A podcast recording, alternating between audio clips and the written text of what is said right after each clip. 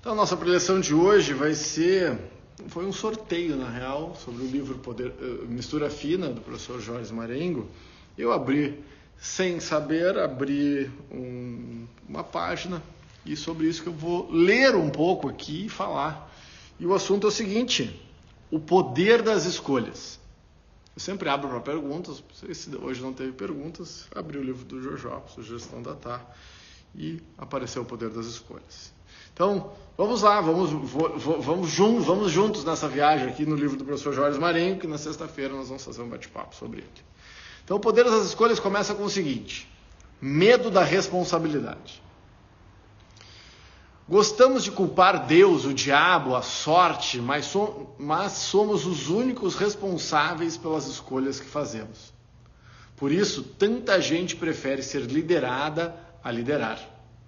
Todos os líderes, desde a pré-história, sempre tiveram que conviver com o ônus de ser responsáveis pelas, pelas consequências das decisões que tomaram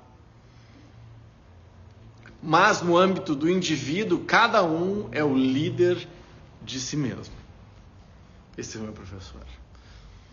Precisamos tomar resoluções cruciais diárias que envolvem o nosso futuro profissional, o de outras pessoas, o da organização em que trabalhamos, o do mundo em que vivemos. O medo da responsabilidade está diretamente atrelado aos patamares de consciência maiores ou menores que temos. Quanto mais conhecimento e experiência agregamos, poderemos realizar escolhas mais ajustadas e acertadas. O segundo subtítulo é O Medo da Perda. Escolher sempre significará abrir mão de algumas coisas por outras e tememos selecionar errado, perdendo algum outro objeto, momento, pessoa ou situação que será mais conveniente para nós.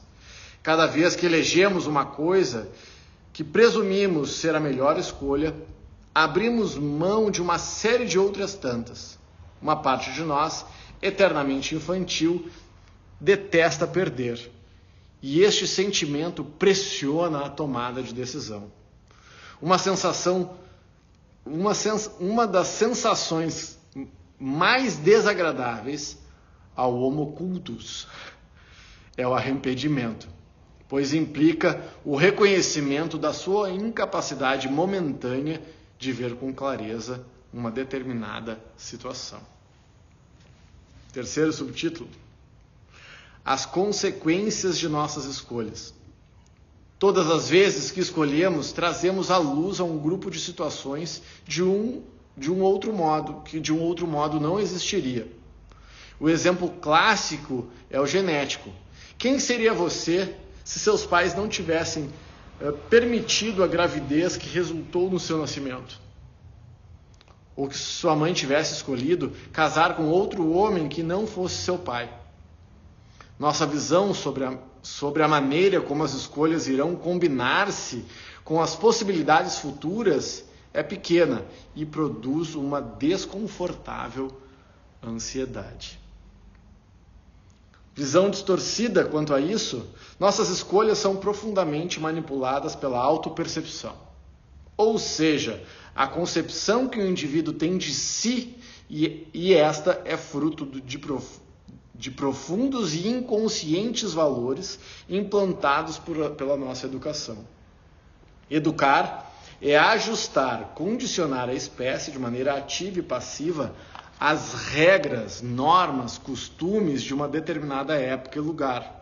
Isso, por consequência, sacrifica todas as nossas tendências, predisposições, talentos inatos em prol da integração social. E aí a coisa vai e eu vou fazer os meus comentários.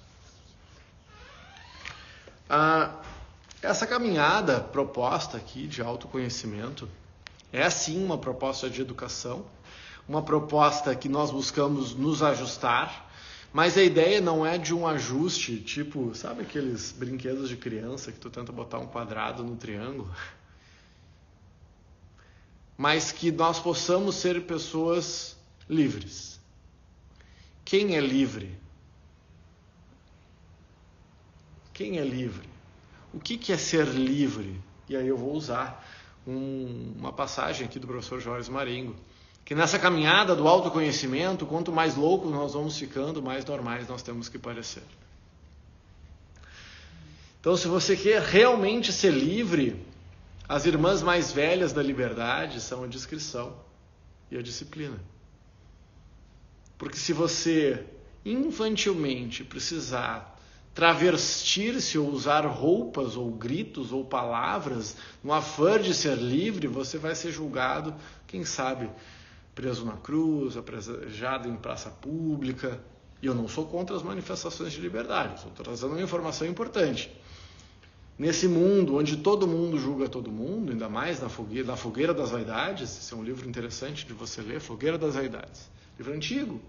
Mas na fogueira das vaidades da internet, onde todo mundo julga todo mundo em cima de uma foto, por exemplo, ah, nós somos responsáveis pelo que dizemos. Qual é a nossa liberdade mesmo? A única e talvez possível liberdade nessa existência é a de escolher de escolher. Nós temos essa liberdade e essa potência, conseguir fazer outra coisa. Nós temos o poder absoluto absoluto, eu digo sim, você tem esse poder absoluto, talvez ainda não consiga, isso é outra coisa, de escolher como você vai se sentir. De escolher qual vai ser a sua atitude interna frente ao que a vida te traz. Essa é uma liberdade que ninguém pode te tirar.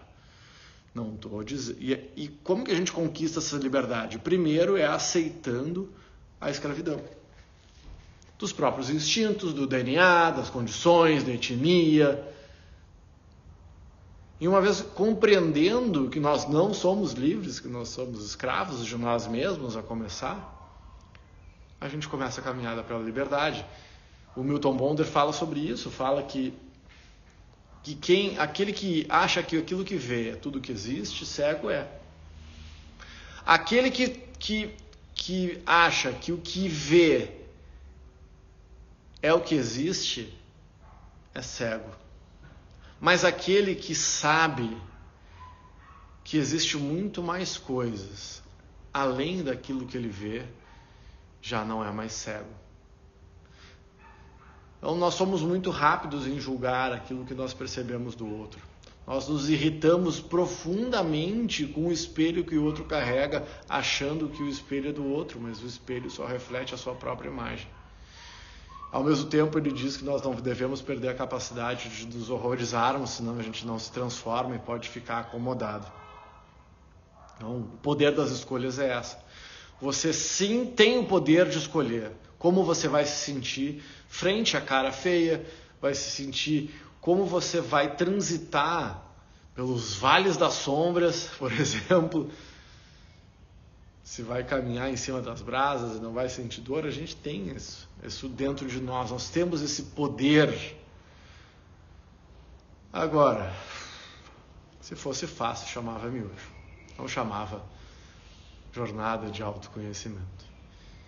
Então, gente, então é isso, por hoje é isso. Por hoje, manda, manda esse videozinho aí para alguém que acha que as próprias escolhas não têm muito poder ou para aquele que acha que é todo poderoso. Nenhum dos espectros extremos é bom. Na minha humilde opinião, como diria o meu professor Jojo Marengo. Beijo no coração, até depois.